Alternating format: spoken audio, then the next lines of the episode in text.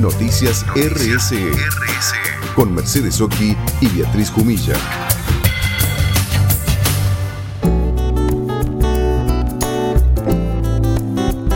Estamos ya en nuestro programa Noticias RSE, donde como ustedes saben muchas veces tocamos el tema del calor, del calentamiento global, del clima.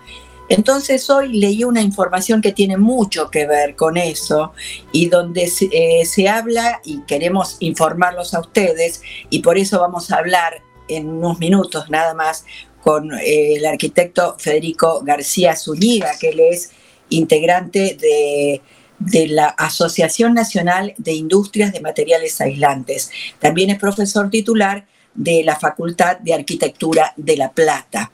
Y él nos va, eh, nos va a llevar de la mano acerca de estos temas, eh, cómo los golpes de calor no solo son peligrosos para las personas, sino también para las viviendas. Le damos entonces la bienvenida a nuestro programa de hoy de Noticias RCE al arquitecto Federico García Zúñiga. Muy buenos mediodías. ¿Cómo está arquitecto? Acá estamos en Noticias RCE.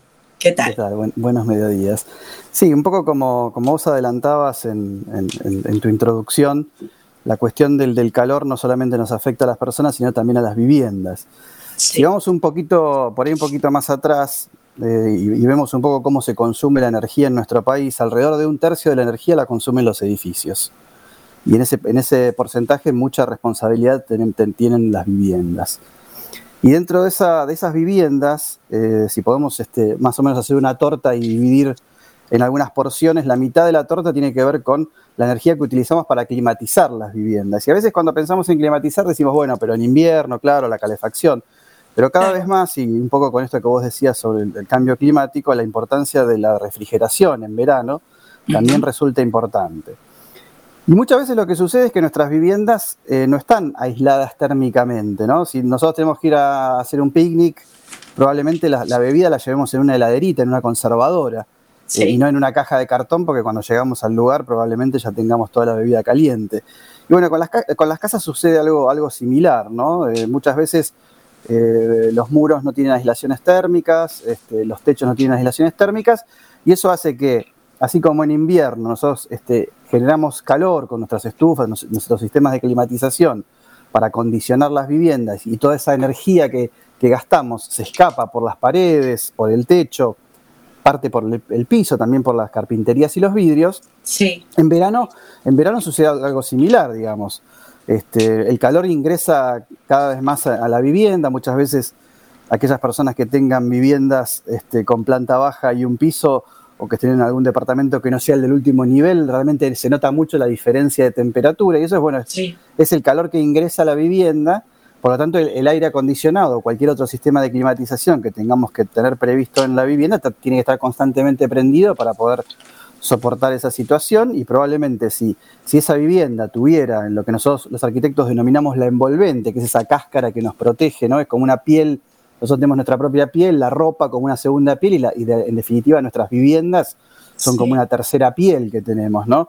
Y si esa, piel no nos, eh, no, nos, no, evita que la, energía que utilizamos para, en este caso, para refrigerar la vivienda se mantenga ahí adentro, como en esa conservadora cuando íbamos al picnic, estamos como malgastando mucho la energía y utilizando materiales de aislación térmica eficiente, en general como la lana de vidrio, el poliestireno expandido y el poliuretano, eso permite que, utilizados en, los muros y los, techos de las viviendas, esa, energía no se escape por, por, esa envolvente del edificio ¿no? y, de, las, viviendas. Lana de vidrio, eh, me dijiste, ¿qué más? poliestireno expandido, poliuretano son los materiales aislantes térmicos eficientes más, más difundidos en nuestro país. Hace mucho que está esta Asociación Nacional de Industrias de Materiales eh, Aislantes. Sí, sí. Esta, asociación ya tiene más de, 15 años este, difundiendo estos, estos materiales, que además, digamos, hay ciertas legislaciones a nivel de la provincia de Buenos Aires, de la ciudad de Buenos Aires, de la ciudad de Rosario y otras este, jurisdicciones del país, donde se exige la utilización de, estos, este, de estos materiales aislantes térmicos eficientes que permiten ahorrar mucha energía. O sea, de, esa mitad de la torta que te decía hace un rato que consumimos para climatizar la vivienda, ya sea en verano o en invierno, si utilizamos este, estos materiales aislantes térmicos en las mínimas recomendaciones que plantean nuestras, nuestras normativas locales, estaríamos ahorrando más del 60% de la energía que utilizamos en ese, en ese pedazo de la torta, es decir, más de un 30% de la energía total que consume una vivienda todos los meses para climatizarse, ¿no? Ahora hay construcción tradicional, seguramente que es la que hacen la mayoría, pero también han salido muchos tipos de construcciones más rápidas, ¿no? Mm. Más modernas. ¿Y qué pasa con esas construcciones? ¿Es lo mismo como aislantes de este calor que, estamos hablando? Mira, la, construcción, eh, lo que nosotros llamamos tradicional en nuestro país, eh, en la mayoría de los países que, ya han pasado por esta situación de, de los recortes de energía, de, los aumentos de la energía, lo vemos un poco ahora en Europa, pero para ellos no es algo nuevo, ¿no? Es algo que ya viene de los años 70. Mm. Cuando tuvieron las primeras crisis del petróleo, países que no son productores y que dependían de la importación, este, empezaron a, determinar que eh, en, ese, en ese sector de, de, los edificios, donde a nivel mundial es alrededor del 40% de la energía que la consumen los edificios, dijeron, bueno, hagamos foco ahí para ver de qué manera podemos mejorar esta situación y evitar que esta energía se pierda este, por, nuestras envolventes. Entonces, esa, esa, ese tipo de estrategias, este, utilizándolos en nuestro país, podríamos hacer un ahorro de energía muy importante. Y, no es un tema de, algún tipo de construcción, esto se puede utilizar en cualquier tipo de construcción, incluso en construcciones que ya, que ya, existen, ¿no? Porque, digamos, a nivel, a nivel mundial ya hace muchos años se trabaja y se ha entendido además que el parque de lo que está construido, es decir, la cantidad de viviendas que hay construidas es mucho mayor a la que se construyen nuevas cada año. Por lo tanto, trabajar sobre lo que ya existe es muy importante porque es el, gran volumen de vivienda y el gran volumen de consumo de energía que tenemos. Entonces, lo que se denomina la rehabilitación energética o retrofitting, como también lo, lo podés llegar a encontrar, eh, es precisamente trabajar sobre viviendas existentes y cada vez que tenemos la oportunidad de hacer una remodelación, ya sea porque, no sé, por ejemplo, tenemos que cambiar las chapas de un techo, bueno, probablemente es una muy buena oportunidad, el techo es el lugar donde más energía pierden las viviendas o donde más ingresa el frío o el calor, dependiendo de la época del año, probablemente es un muy buen momento para aprovechar e incorporar los materiales de aislación térmica eficiente, lana de vidrio, poliestireno expandido, poliuretano, para mejorar esas condiciones. Y esto también lo que hace es que evita en muchos casos este, diversas patologías, así como en la medicina nosotros podemos decir que tenemos ciertas patologías, ciertos síntomas que nos pueden indicar alguna enfermedad, como puede ser eh, que tengamos fiebre, bueno, eso puede tener distintos orígenes, ¿no? Esa fiebre puede ser simplemente un resfrío puede tener un, origen de otro tipo, alguna infección, etcétera. Por lo tanto, muchos de los orígenes de las patologías de los edificios, cuando vemos este, ciertas este, fisuras que se producen en algunos casos en cubiertas, sobre todo en cubiertas de losa, este, etcétera, tienen que ver precisamente con que esa, esa masa se calienta y se enfría, este, se dilata y se contrae, y muchas veces genera este tipo de fisuras que después por ahí se verifican o se, o se manifiestan a través de ciertas humedades o pérdidas en, la, envolvente, pero también otras que son menos, menos visibles, por ejemplo la condensación superficial, ¿no? cuando hay una, una pared fría y hay este, este, un interior que está más caliente, se genera condensación de vapor y eso, eso genera el moho que muchas veces, si bien no es una cosa más del verano, sino que es una cosa más del invierno, pero muchas veces sucede que algún par de zapatos de verano que sacamos del, del placard, este, después de estar varios meses en el, este, ahí guardado, ha tenido una, este, tiene un moho, etcétera, que eh, muchas veces es producto precisamente del vapor de agua que hay dentro de las viviendas que cuando hay diferencias de temperatura entre el interior y el exterior se puede condensar superficialmente y afectar no solamente cosas de nuestro hogar, este, bienes, sino también la, la propia salud de las personas. ¿no? O sea que conviene, y en los techos ya se puede hacer, o sea, aunque esté construido y no esté roto, si uno lo quiere aislar, ¿qué, material utilizan en los techos? En los techos se puede usar cualquiera de los tres materiales que yo te nombraba. Eh, hay algunas, obviamente que las soluciones en rehabilitación tenés menos opciones que cuando se trata de una obra nueva, pero sin embargo puedes hacer algo por adentro o algo por afuera.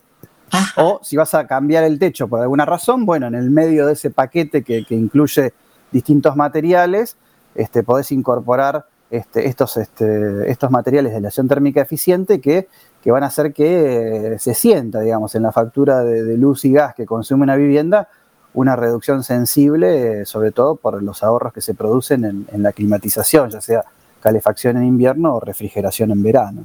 Y más en estos momentos. Y yo creo que en provincia de Buenos Aires es más cara incluso la, cuando uno va a pagar la factura de electricidad, me parece. Sí, depende, depende de las jurisdicciones, sobre ¿Ah, todo en, las, en aquellas jurisdicciones que, por ahí tienen cooperativas o que tienen otros, otras formas de tarifas. Este, pero bueno, por ejemplo, la provincia de Buenos Aires que vos nombrás tiene una ley desde hace ya muchos años, que es la ley 13.059, que se reglamentó en el año 2003 y después se hizo un decreto que la, terminó de, poner en, este, en funcionamiento en el año 2010, el decreto 1030 del año 2010, donde se exige un, nivel mínimo este, intermedio de, aislación térmica este, en la envolvente de los edificios este, que ya está vigente hace varios años y que, bueno, lentamente se va, se va cumpliendo, si bien sería deseable que se, que, se, que se cumpla aún más porque este, realmente es, muy sensible la, cantidad de energía que se, este, que se ahorra. Y no solamente que se ahorra, sino muchas veces cuando vemos los cortes de energía en los distintos barrios, este, si todas las viviendas pudieran ahorrar ese 30, 30 y pico por ciento de energía producto de la climatización en cada una de las viviendas, este, eh, todos estaríamos gastando un tercio menos.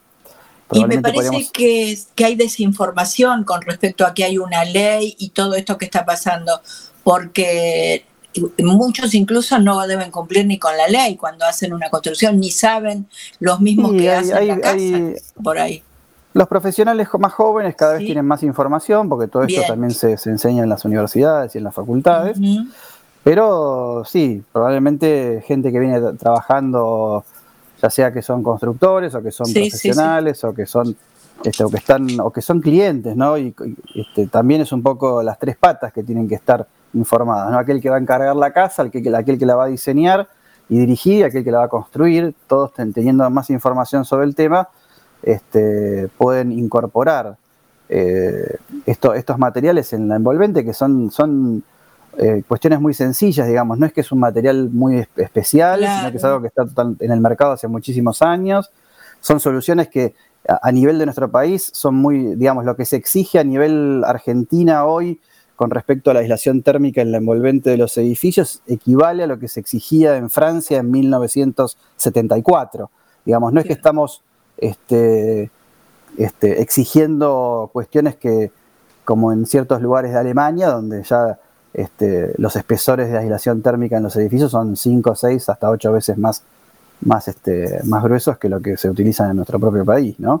La ciudad de Buenos Aires también tiene reglamentación propia dentro del código de, edificación, a partir de la, de la, se denomina la ley 6100 que modifica el código de edificación y que perfecciona un artículo que es el 3.7 de construcciones sustentables este, y diseño sustentable, también exige ciertos valores de, aislación térmica en la envolvente de los edificios para también garantizar esto, ¿no? El, ahorro de energía, la mejora de, situaciones de, patologías que pueden sufrir las construcciones y también el confort que tienen los, los, este, habitantes, ¿no?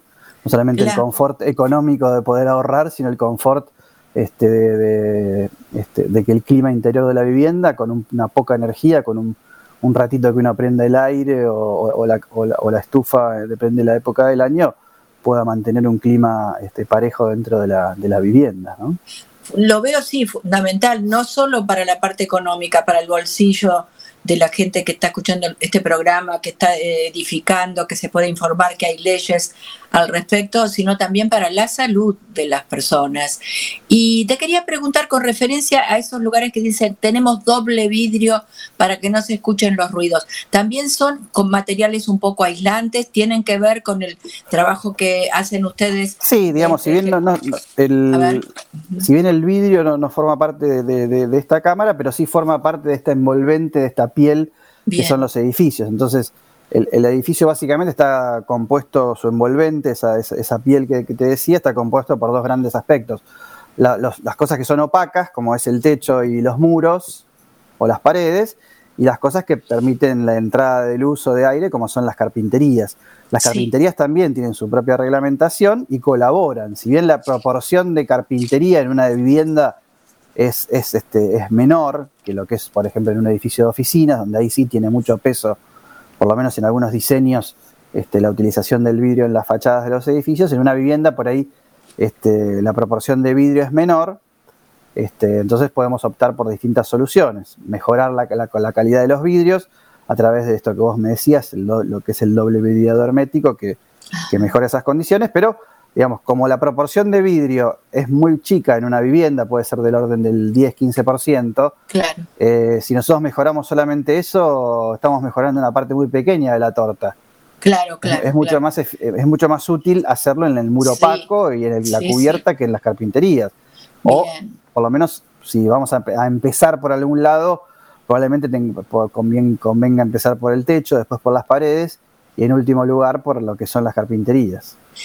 Eh, ¿Sería algo muy costoso cumplir con estas leyes, eh, eh, estos reglamentos que hay? ¿O uno piensa, bueno, yo invierto, por ejemplo, ahora hago el techo, pero ¿cuánto me ahorro en, en, la parte económica y en salud? Mira, yo siempre digo que es como decir si, queremos ponerle o no cinturón de seguridad a un auto. Mm. más allá, digamos, del de, el, costo ese que, que, en algún momento este, hace 25 o 30 años, este, cuando se iniciaron las verificaciones vehiculares, la gente le tenía que incorporar eh, cinturones a muchos vehículos que eran viejos, ya hoy nadie discute que tiene que tener cinturón de seguridad en auto y ya viene de fábrica así. Bueno, acá estamos en un, en un, proceso de transición. En una obra nueva el costo es, es marginal de lo que mm. cuesta incorporar esto. Puede representar el 1, el 1,5% del presupuesto total de la vivienda. Sí que si uno lo, se pone a pensar, eligiendo un piso que sea un 10% más barato, probablemente sea cero el costo. Claro. En una vivienda existente por ahí puede haber un, poquito mayor costo porque tenemos que intervenir eh, o tenemos que, digamos, interrumpir el funcionamiento de alguna habitación o de algún living mientras estamos viviendo, aunque también podemos trabajar por afuera, pero siempre en, lo existente puede ser un, poco más caro, pero eh, nadie dudaría que en el caso de una vivienda hecha de cero, este, o en una ampliación, porque también muchas veces las viviendas tienen ampliaciones y bueno, esa ampliación puede mejorar también este, si, mejoramos esas condiciones de aislamiento térmico eficiente en la, en la ampliación, este, mejorarán también las condiciones en general de, todo, de toda la vivienda, ¿no? Qué bien. Bueno, fabuloso. La verdad que no sé si queda alguna cosa que vos quieras agregar, que no te haya preguntado, que no me hayas dicho por tu cuenta en nuestro programa de hoy. Eh, nos despedimos. No, bueno, agradecer por supuesto la, entrevista y creo que es una es insoslayable aplicar estas, estas soluciones que son muy sencillas, que ya se vienen utilizando hace mucho tiempo en nuestro país, cada vez con mayor difusión y hace muchísimo más tiempo a nivel mundial como, como una este, como algo, digamos, poco ustedes hablan de la responsabilidad social empresaria, un poco la responsabilidad también de, eh, que tenemos desde la, desde la construcción en la, reducción de los gases de efecto invernadero que producen el cambio climático y que de alguna manera a través de estas estrategias de aislación térmica eficiente en, las construcciones podemos reducir drásticamente las emisiones a, la atmósfera que, han producido tantos, tantos desastres en nuestras ciudades. Yo soy de la ciudad de La Plata y conocemos la inundación que tuvimos ya hace casi 10 años y este, y muchas de estas cuestiones provienen desde ahí, ¿no? Entonces a veces las cuestiones se van entrelazando, ¿no? Muy importante lo que decís, por eso te consultamos, te molestamos un poco desde nuestro programa Noticias RCE y muy importante lo que enseñás como profesor titular en la, en la Facultad de Arquitectura, en, ahí en la Universidad Nacional de La Plata, una universidad ejemplo, ¿no? En el mundo, realmente. Bueno, muchas gracias. Somos admiradores de ella. Así que muchísimas gracias, ¿eh? eh un abrazo y feliz, eh, feliz 2023 también. Para gracias, igualmente para todos ustedes. Era una charla con el arquitecto Federico García Zúñiga. Él es integrante de la Asociación Nacional de Industrias de Materiales Aislantes con este tema tan importante de los peligros del calor para los habitantes y para las viviendas. Noticias RSE, un proyecto de reporte social para difundir e impulsar el desarrollo sustentable. Con Mercedes Oki y Beatriz Humilla.